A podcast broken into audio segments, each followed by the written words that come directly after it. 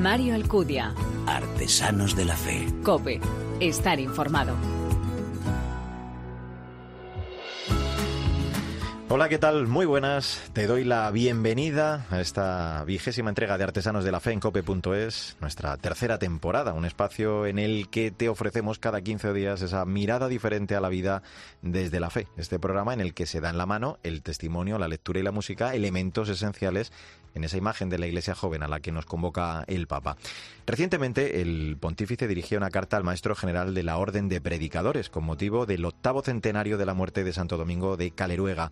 Citando la exhortación Gaudete de Sultate, señala el Santo Padre que Domingo respondió a la urgente necesidad de su tiempo no solo de una predicación del Evangelio renovada y vibrante, sino también igualmente importante de un testimonio convincente de sus llamadas a la santidad en la comunión viva de la Iglesia. En nuestro tiempo, caracterizado por grandes transformaciones y nuevos desafíos a la misión evangelizadora de la Iglesia, Santo Domingo también puede y debe servirnos de inspiración a todos los bautizados, llamados como discípulos misioneros, a llegar a todas las periferias de nuestro mundo con la luz del Evangelio y el amor misericordioso de Cristo. Algunos de esos hombres y mujeres tres nuevos ejemplos que han experimentado en el corazón de la Iglesia ese fuego misionero y dan testimonio de ello con su vida y con su ejemplo en lo cotidiano, en su día a día. Te los presento ya en este programa. Como siempre, estoy seguro que quieres conocerlos, ¿verdad? Gracias por elegirnos, descargarnos y escucharnos. Bienvenidos.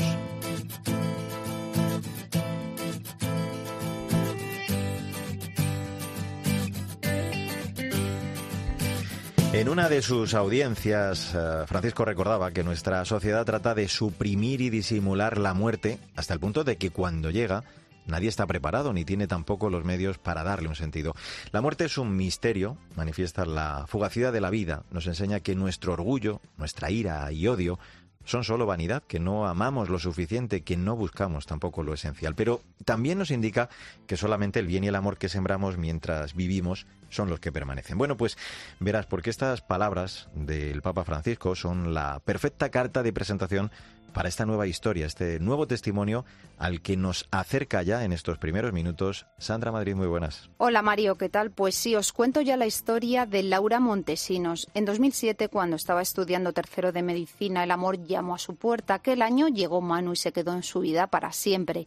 Después de un noviazgo de seis años, se casaron el 21 de septiembre de 2013. Laura lo recuerda como uno de los días más, más maravillosos de su vida junto con el día en el que nació su hija. Ese año, Laura, doctora valenciana de profesión y viajera de corazón, presentaba su nuevo blog, fruto de una pasión. Desde pequeña quiso recorrer el mundo, le fascina viajar y todo lo relacionado con ello. La fotografía es otra de sus pasiones. En 2018, su vida y su corazón se pondrían patas arriba, Mano su marido se fue para quedarse y a partir de ese momento, Laura, que tenía 32 años y una niña de dos, comenzará una etapa de dolor y sufrimiento, pero también aquel hecho tan doloroso y trascendente ha llenado desde ese momento sus días de grandes lecciones de vida que comparte en Instagram en su cuenta Viajar entre líneas. Laura, gracias por atender la llamada de este Artesanos de la Fe. ¿Cómo estás? Hola, ¿qué tal? Gracias a vosotros eh, por contar con mi historia. Encantado de saludarte. Oye, dices en, en, ese perfil del que habla Sandra, viajar entre líneas, que eres médico, que a veces escribes, otras cantas, pero sobre todo que vives de verdad. Todo esto eh, lo decides a raíz de la muerte de Manu, de, de, tu marido, porque te das cuenta que tenías dos opciones, ¿no? La de enfadarte o luchar por seguir viviendo. Efectivamente, bueno, esto es un proceso, ¿no? Pero sí que es verdad que a raíz de todo lo que ocurre, ¿no? Porque es un evento pues de forma inesperada, ¿no? Que, que cambia tu vida de la noche a la mañana. Y, y, bueno, pues te das cuenta, ¿no? De que de, un poco del sentido de la vida, ¿no? Porque pues imaginaos, pues yo 32 años, una vida pues una vida normal, pero una vida pues como toca, ¿no? Con salud, con, con eh, trabajando, ¿no? Pero tu vida te da un vuelco y dices, ¿y ahora qué, no? Y entonces tu corazón empieza a vivir muchísimas experiencias, a, a, a, sobre todo a, preguntarte muchísimas cosas, ¿no? Sobre el dolor, sobre la vida, sobre la muerte todas estas cosas, ¿no? Y, y bueno, pues así es como surge eh, viajar entre líneas. Eh, o sea, ya hacía un año que había muerto Manu. Ajá. Yo siempre he dicho que viajar entre líneas, pues bueno, me encanta viajar, como, como habéis dicho. Eh, yo siempre pues eh, subía fotos y tal, eh, eh, yo qué sé, de, de algunos viajes que iba, de algunos hoteles, ¿no? Pero llega un momento que eso ya, pues después de lo ocurrido, como que me sigue gustando y no es que no, no es que estuviera mal, ¿no? Pero como que mi corazón ya no podía hablar de estas cosas, ¿no? Estaban ocurriendo otras muchísimo más interesantes, con muchísimo más valor, ¿no? Y con muchísima más trascendencia. Y entonces, pues escribía mucho, eh, yo qué sé, pensaba, es que me, acuerdo que por las noches eh, llegaba la noche, ¿no? Y me ponía ya a escribir todo lo que había vivido, todo lo que mi corazón estaba experimentando. Y entonces llegó un momento que dije, es que esto no me lo puedo, no me lo puedo callar para mí, porque esto, es que esto yo no lo sabía, yo esto yo no conocía esto de la vida y, y, mucha gente tampoco lo conocerá. Y seguramente, pues, con que le sirva a una sola persona, pues ya, ya tiene sentido, ¿no? Y así empezó a viajar entre líneas el viajar entre líneas que hoy conocemos, ¿no? Que fue pues en junio de 2019 y, y, bueno, hasta hoy. Dices, Laura, que la actitud lo es casi todo en la vida. Puedes tener grandes dificultades en tu vida, pero si tienes buena actitud, esos problemas son menos problemas. Poco a poco, con momentos de dolor, se va reconstruyendo tu vida. Una nueva mujer con cicatrices, pero nueva, porque como cuentas, un, sufrimiento bien enfocado es una oportunidad. Desde luego, ¿no? Eh, el sufrimiento, bueno, la sociedad en la que vivimos, eh, el sufrimiento lo oculta, ¿no? Eh, intenta como, como hacer como que si no existiera. Y realmente yo creo que esto es una hipocresía, porque el sufrimiento forma parte de la vida, ¿eh? todo el mundo sufrimos. Vamos a pensar y seguro que es verdad que hay personas que tienen cruces más grandes, que tienen sufrimientos más gordos y otros que no, ¿no? Pero bueno, todo el mundo seguro en su, en su día a día sufre o ha sufrido o, sufrirá, ¿no? Porque esto forma parte de la vida. Entonces, eh, cuando tú coges el sufrimiento y lo enfocas bien y le sacas jugo, de verdad, es que el sufrimiento eh, el otro día me pasaba en un texto porque es que realmente el sufrimiento es un momento de creatividad a lo bestia, ¿no? El ser humano cuando sufre es cuando realmente palpa la vida de verdad. Eh, se da cuenta ¿no? de, muchísimas cosas y cuando tú enfocas ese sufrimiento bien, ¿no? Le das un sentido, eh, pues es un momento de crecimiento personal enorme, pero enorme, ¿no?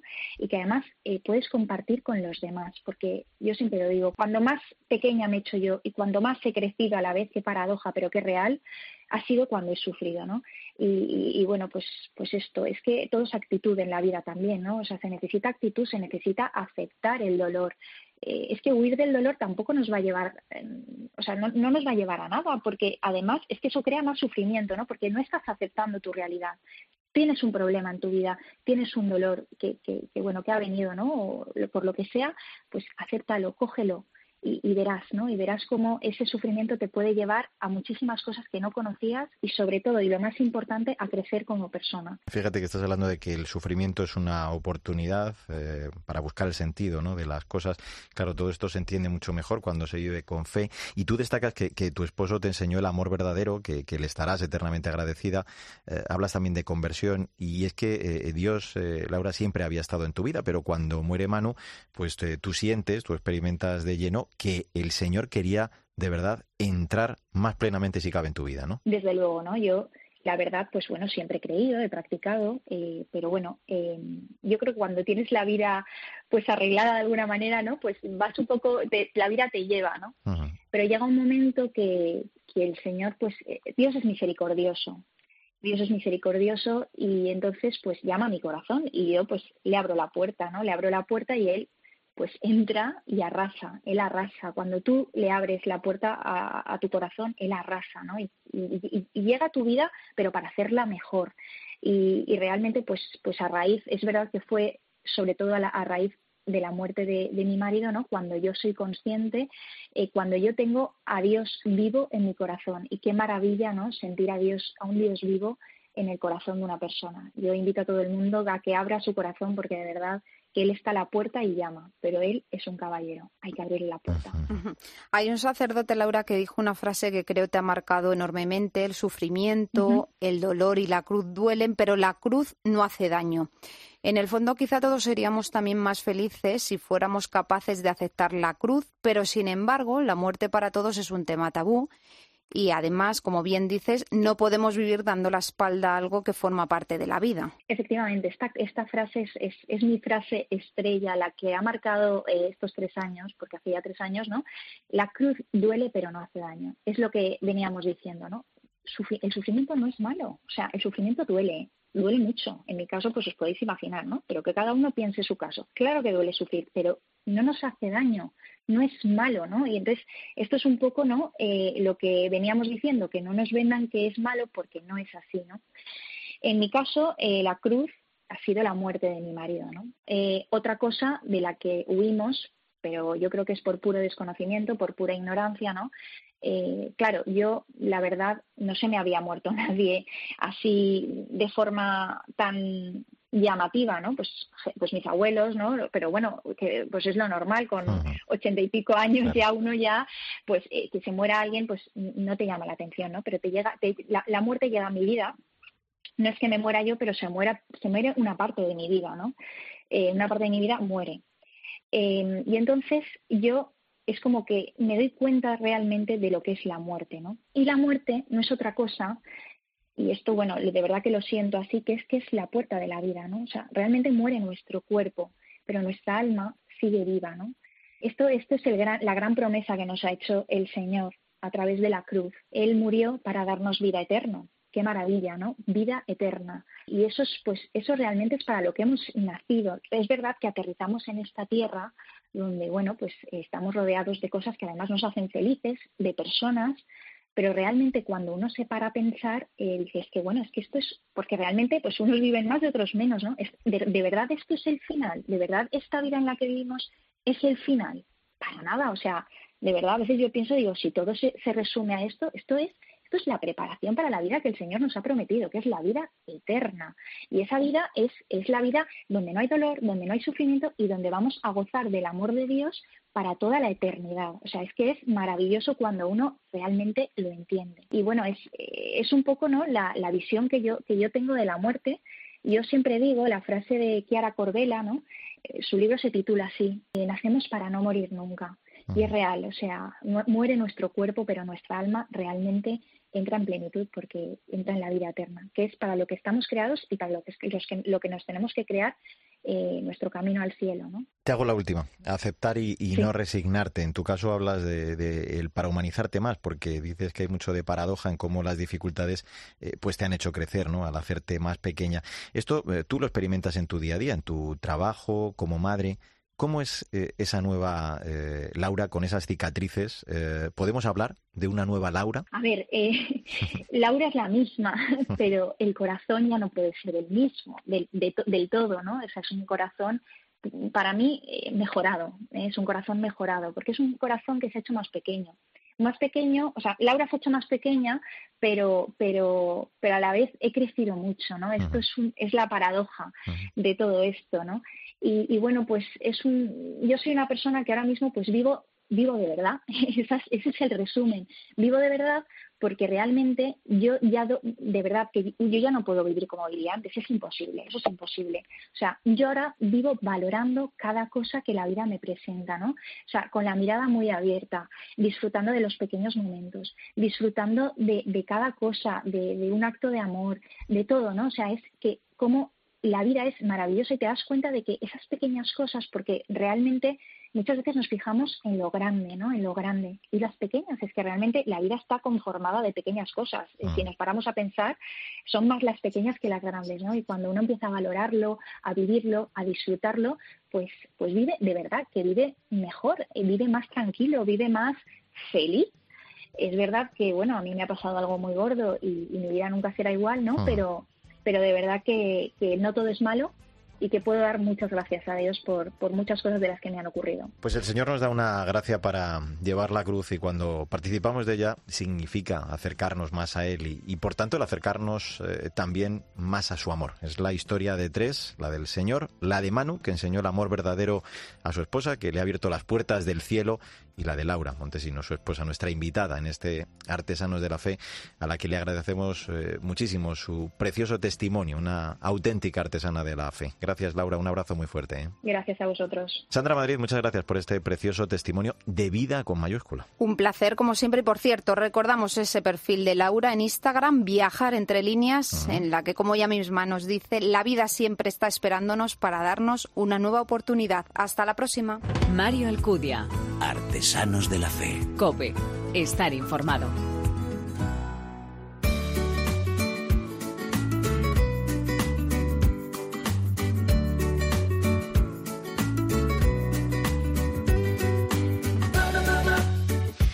Llegamos así al tiempo de lectura. En esta ocasión vamos abordar una reflexión de los pasajes del Evangelio desde un enfoque sorprendentemente original, siendo testigo de lo que está ocurriendo en ese momento. Es una obra diferente, atractiva, con una nueva pedagogía a la hora de sumergirnos en la meditación del Evangelio, como un personaje más, siendo testigo de lo que allí está aconteciendo, como si el mismo Jesús, fíjate, nos hablara, nos dirigiera su mirada de amor, cada uno de esos pasajes con un breve título que nos ayuda a su lectura y meditación. El artífice de todo ello es el sacerdote castellonense de nacimiento, pero diocesano de Madrid, Juan Pedro Ortuño, que acaba de publicar en voz de papel este libro, A la sombra del Evangelio. De él solamente por darte algún detalle, su intuición, enorme trabajo en todo el ámbito relacionado con las comunicaciones sociales. De hecho, debo destacar que ha sido asesor del Pontificio Consejo de las Comunicaciones Sociales, director del Departamento de Internet del Arzobispado de Madrid y delegado de medios de comunicación de esta archidiócesis. Pero sobre todo, y de ahí nace este libro, rector actualmente de la preciosa ermita de la Virgen del Puerto de Madrid. Juan Pedro Ortuño, gracias por atender esta llamada de artesanos de la fe. ¿Cómo estás? Hola, ¿qué tal? Muy bien. Comienzo por esto último que, que, decía, por ese encargo pastoral en la ermita Virgen del Puerto, de la que eres rector. Muchas de las mujeres que, que forman parte, creo, del grupo Rosario del lunes, eh, fueron las que te animaron ¿no? a poner negro sobre blanco estas consideraciones que, que tú compartías incluso por el chat y, y, digo que te han acompañado ¿no? día a día como preparación a la Eucaristía. Efectivamente, esto ya comenzó hace cinco años, este grupo de mujeres que también acuden a la ermita y que participamos en, en esa actividad de una vez al mes, en rezar el rosario, hacer algún comentario. Y entonces me, me animaron precisamente a ponerlo por escrito. De todas formas, te diré que esto tiene también sus antecedentes eh, años atrás, y cuando trabajaba en los medios de comunicación, uh-huh. porque en la página web del Arzobispado de Madrid, como sabes, hay unos comentarios. Sí. De, cada, de hecho, todavía sigo participando, ahora somos varios sacerdotes que nos turnamos y ahí tuvo, tuvo su origen estos comentarios del Evangelio. Eh, cuentas que, que, el eje conductor del libro es eh, el amor, la misericordia, la ternura de Dios y, y, el dejarnos, ¿no? Mostrar y descubrir el amor del rostro roto de Cristo, nuestro prójimo.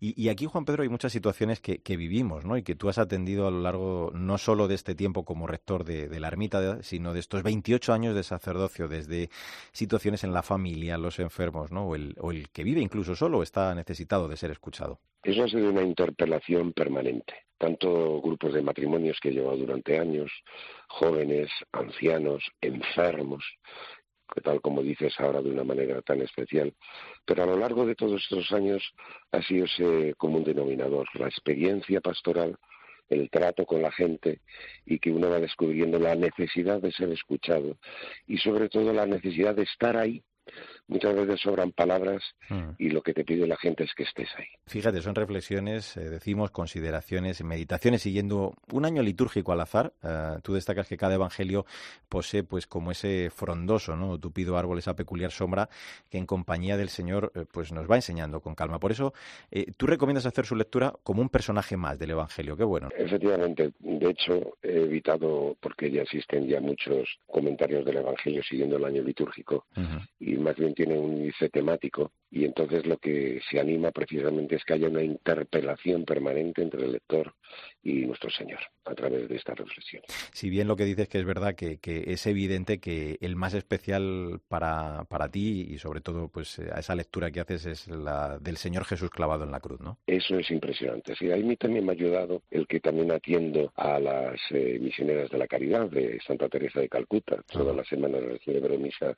De hecho, Santa Teresa de Calcuta es una de las patronas de la ermita. Y ese tengo sed que decía Santa Teresa de Calcuta contemplando a Jesús en la cruz, ¿no? Uh -huh. Y es una interpelación también de una manera tan singular que en esas condiciones es capaz de decirle una y otra vez a su Padre Dios, perdónalos porque no saben lo que hacen. Claro, eso también eh, sé que es muy difícil porque cuando hablas con la gente, mm. cuando te encuentras con personas que han sufrido, esto que te dicen, no, no, sí, yo perdono pero no olvido. Ese amor a los enemigos que nos habla el Señor resulta muy difícil, pero ya no solamente ahora en la pandemia, sino antes también. ¿Por qué? Porque en definitiva necesitamos de alguna manera justificarnos y que en definitiva eh, seamos compensados, que reconozcan lo que hemos hecho, uh -huh. que nos agradezcan, etcétera, etcétera.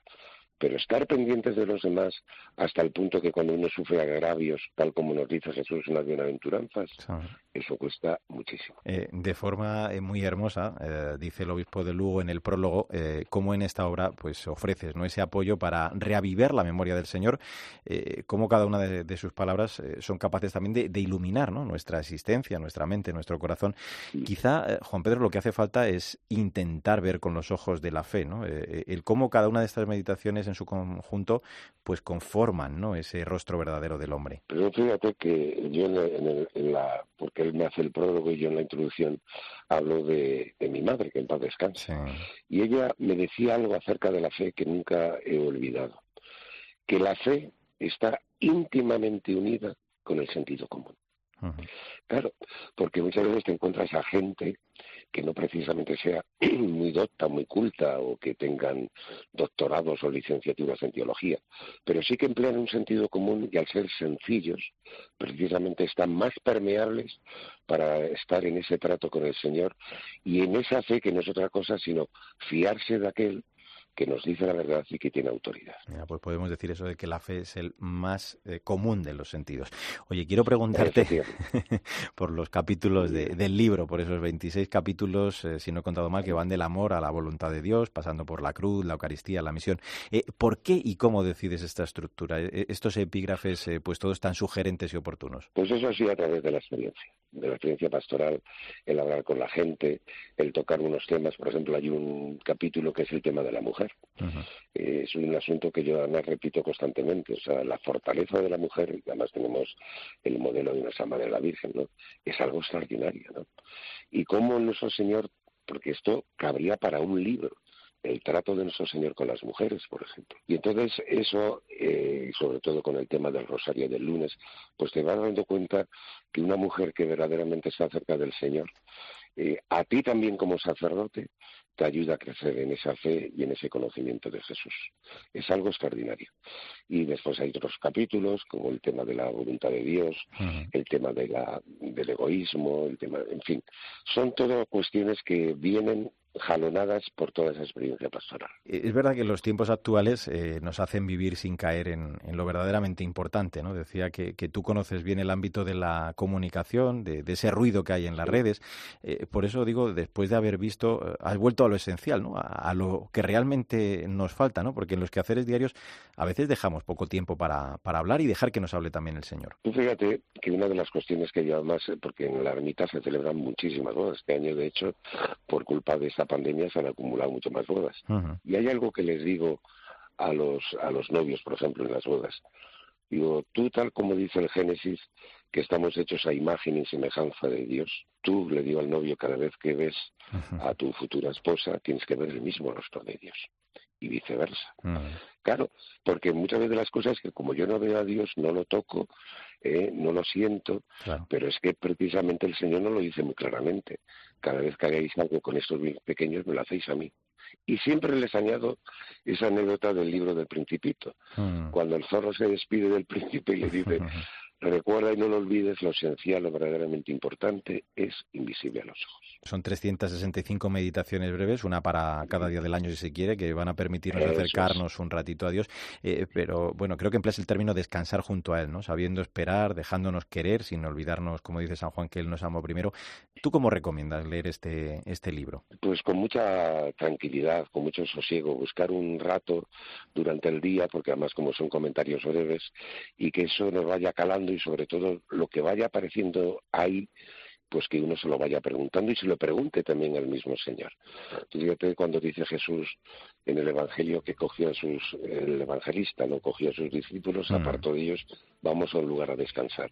Pues planteándonos así, aprender a descansar en el Señor contemplando su palabra. Voy a tomarle prestadas las palabras al obispo de Lugo, Monseñor Carrasco Rouco, en el final del prólogo, cuando dice: Demos gracias a Juan Pedro Ortuño por este A la sombra del Evangelio, editado por Voz de Papel, porque descubrir cada día la verdad del Evangelio, invitados por estas meditaciones cotidianas, eh, puede dar como fruto, pues eso, el crecer en la certeza de nuestra fe, de vivir cerca del Señor como quien camina realmente tras Él, siguiendo sus pasos y, por tanto, a su sombra. Juan Pedro, gracias por acompañarnos en este arte de la Fe. Mario. Un abrazo. Un abrazo. Hasta luego.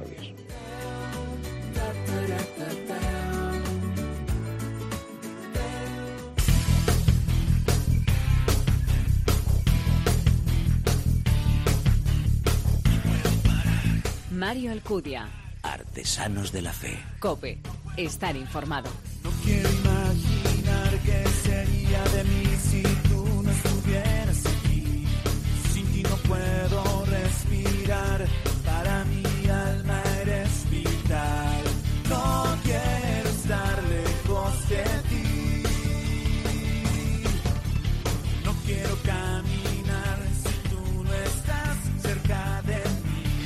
Abrimos ya este último tramo de Artesanos de la Fe en cope.es que dedicamos a la música y en esta ocasión vamos a viajar hasta Valencia donde vive nuestro invitado, el cantante y compositor Roberto Vega. Lo que estamos escuchando es Todo lo dejo por ti, uno de los singles de su disco Mi Refugio. Nos va a presentar y acercar ya una vez más esta nueva propuesta musical. María Chamorro, muy buenas María. Hola Mario, ¿qué tal?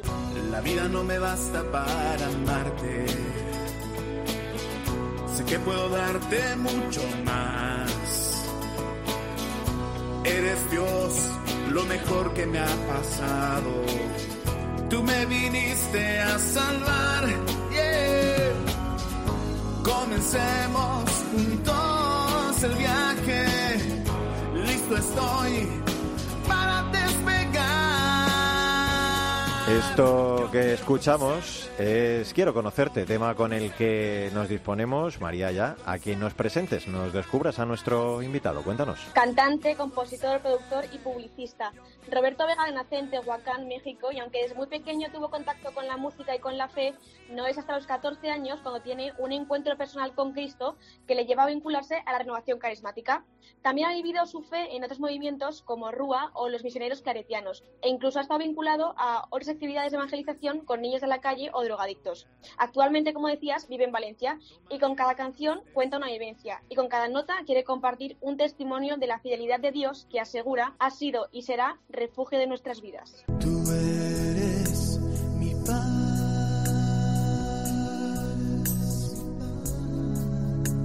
Tú eres mi amor.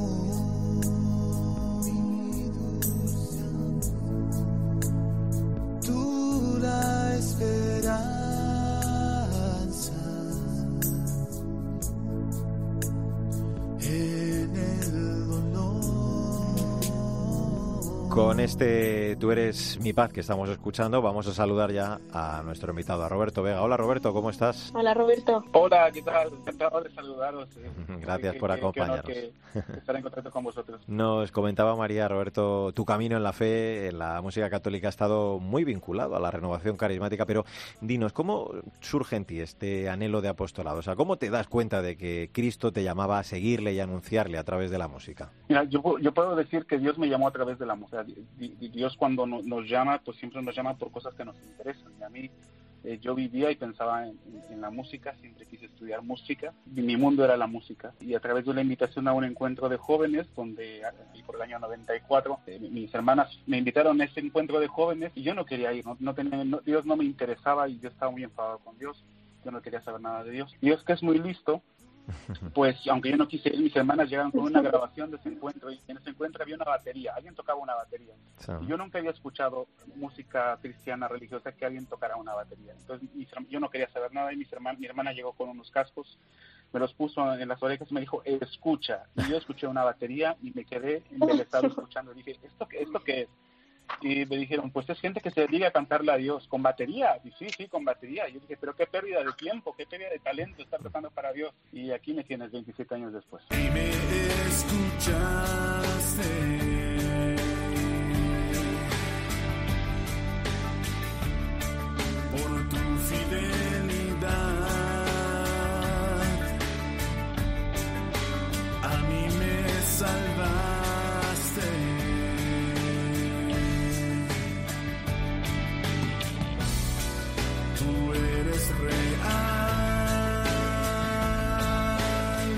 Esto que está sonando, Roberto, es eh, Mi Refugio, una canción que da nombre precisamente a tu última producción. Eh, preséntanosla, ¿qué nos puedes contar así grosso modo de ella? Esta canción la escribí hace algunos años cuando recién me vine a vivir a España, porque a Ujú. veces creo que las crisis que tenemos personalmente, pues no sabes a dónde, a dónde, dónde refugiarte, ¿no? Que también lo que hemos vivido con el COVID eh, nos recuerda también esto, ¿no? La cueva, la cueva de Adulam donde David estuvo escondido y donde él, él expresa que Dios es su refugio, lo escribe ahí escondido, sabiendo que, que hay refugiado, digamos, confinado, pues Dios es refugio, ¿no? Y podemos estar seguros con Él, ¿no? Y eh, cuando recién me vine a vivir a España, donde todos los que somos migrantes podemos identificarnos con la crisis cultural, la crisis de fe también, pues también hay un momento en el que puedo estar en cualquier parte del mundo, pero Dios sigue siendo refugio de todos, ¿no? Y en cualquier sitio podemos ir a sus brazos y refugiar. Tú siempre animas, Roberto, a apostar y a redescubrir la música católica, especialmente en los conciertos y cualquier tipo de música. Por tu experiencia, ¿cómo dirías o cómo crees que ayuda a la música católica, sobre todo a los más jóvenes, a un encuentro profundo con Cristo? Mira, yo creo que todo, todos los jóvenes eh, eh, tenemos, eh, bueno, me incluyo todavía, soy medio joven todavía, tenemos referencias culturales, ¿no? Entonces Dios cuando habla, habla siempre de referencias culturales como me habló a mí, ¿no? Me habló con referencias que yo podía entender.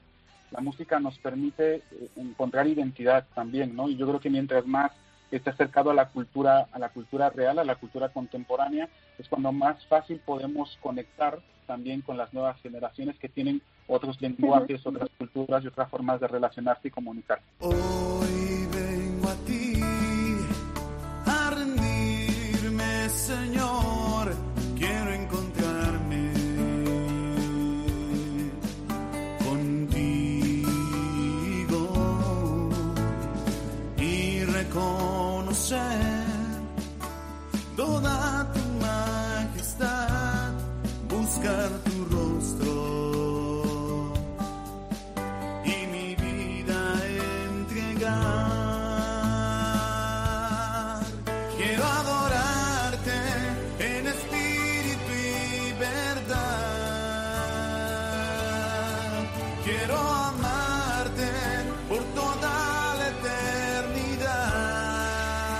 Esto que escuchamos es A mi lado. Desde el año 2005 diriges en Roberto Lolek Music, un proyecto para promover, para informar, para formar también sobre música católica. Y de esta iniciativa eh, nació Lolek Magazine, una revista digital que al igual que, mira, nosotros en este espacio da a conocer a artistas católicos. Dinos algo, danos algún detalle de, de este otro proyecto también de evangelización. Mira, durante muchos años eh, me, me di cuenta que había muy poca promoción de la de la música católica, ¿no? En una época en que todavía no estaba ni YouTube ni redes sociales, pues empezamos, empecé a crear una revista digital, empecé a conectar con mucha gente alrededor del mundo, de Italia, de Estados Unidos, tal, que me mandaban su música para dar a, a difusión a lo que se hacía, ¿no? El proyecto duró varios años, pero ya es un proyecto que cuando llegaron las redes sociales, pues empezaron a, a- a facilitar el, el conocimiento y el descubrimiento de la música, Ajá. pero lo que sí sigo, sigo haciendo es la parte de formación, ¿no? De dar formación para músicos, porque la música cristiana eh, tiene un carácter también eh, sagrado, ¿no? También en la parte de, de poder formar a nuevas generaciones de músicos. Sí. Y es una de las cosas que sigo haciendo. Me invitan muchísimo a dar formación para músicos. En- a, eh, a través ahora de Internet, pues he estado formación a, di una formación a 600 personas de 17 países. Este, y así, en congresos me invitan muchísimo a hablar sobre estos temas porque es algo que he hecho durante eh, casi dos décadas o más. Rebosa mi corazón con palabras de amor, lleno mi espíritu está de gratitud y rindo mi ser ante aquel que vive,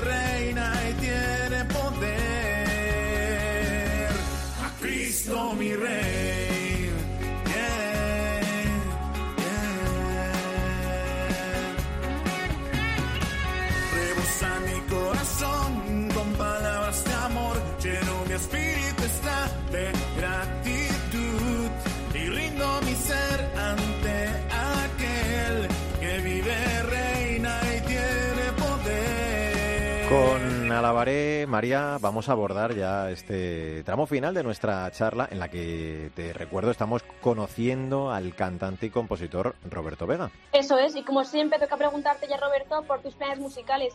No sé si tienes previsto algún otro proyecto pues a corto o a largo plazo. Mira, tengo muchas ganas de grabar un- una, algo acústico sencillo para que sea muy imitable. Creo que hace falta también música que se pueda hacer fácilmente reprodu- reproducible. Me refiero a que se pueda cantar en, en grupos de oración, en, ora- en oraciones sen- sencillas, ¿no? Porque eh, creo que cuando se hace eso se facilita también que la gente se pueda unir y lo pueda replicar, ¿no? A mí me gustaría mucho grabar algo que fuera replicable fácilmente con guitarras, con instrumentos que estén muy a la mano eh, para que para que la gente se una la reacción y la experiencia que escuchen de escuchar en, un disco, una producción, sea muy similar a lo que pueden escuchar en cualquier celebración, oración, convivencia. Me gustaría mucho hacer algo, algo así. Y ya la última siempre es que nos digas cuál es la mejor forma para que nuestros oyentes puedan escucharte y seguirte, porque imagino que estarás en todas las redes sociales y en plataformas. Mira, pues en, en Spotify hay algunas canciones mías, también en YouTube tú pones eh, Roberto Vega y vas a ver ahí toda mi música está gratis para descargar, todo lo que estás escuchando ahora está gratis para descargar, no, no, hay ningún problema. Y también en mis redes sociales es eh, Roberto Vega 80, cualquier red social me podéis encontrar y estoy a vuestra disposición. Yo, con mis manos y mi voz, cantaré que tú eres Dios, Dios poderoso,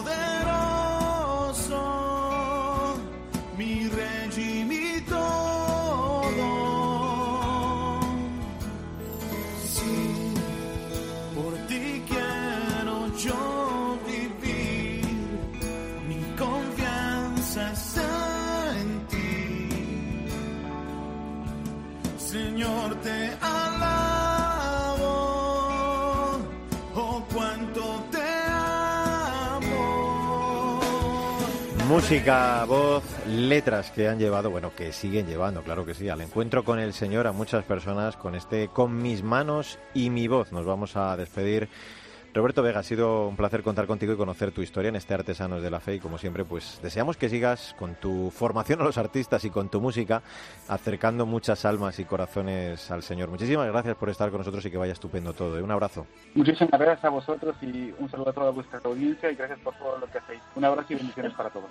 Gracias. Y a ti también, María Chamorro. Muchísimas gracias, como siempre, por acercarnos a este nuevo invitado. ¿eh? Hasta el próximo programa. Hasta la próxima, Mario. Como nos recuerda en una de sus recientes cartas el obispo de Cádiz y Ceuta, evangelizar constituye para la Iglesia su vocación propia, su identidad más profunda, de tal manera que cuando la Iglesia toma conciencia de su ser, se convierte en evangelizadora, en misionera. La Iglesia existe para eso y en la Iglesia todos los bautizados somos responsables de esa misión, pero no de forma aislada, independiente. Decía el Papa San Pablo VI que evangelizar no es un acto individual aislado, sino profundamente comunitario y eclesial. En todas las circunstancias, como nos han dado buena muestra una vez más nuestros tres invitados, hemos de ser testigos del Señor, mostrando, entregando nuestro mejor tesoro, el tesoro de nuestra fe y de nuestra esperanza. El dinamismo apostólico es el mejor termómetro de la vitalidad de nuestra fe. El afán por anunciar a Jesucristo es el mejor camino para vivir una vida cristiana vigorosa y fecunda, porque la fe se robustece dándola. Y ahora sí, como siempre te digo, no olvides que el arte de la vida es el camino que debe conducirnos a Dios. Te espero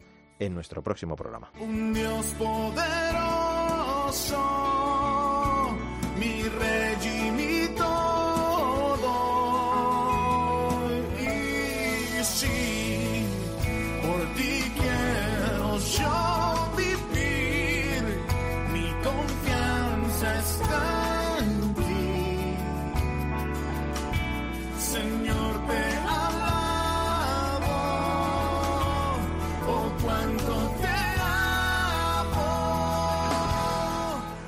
Mario Alcudia. Artesanos de la Fe. Cope. Estar informado.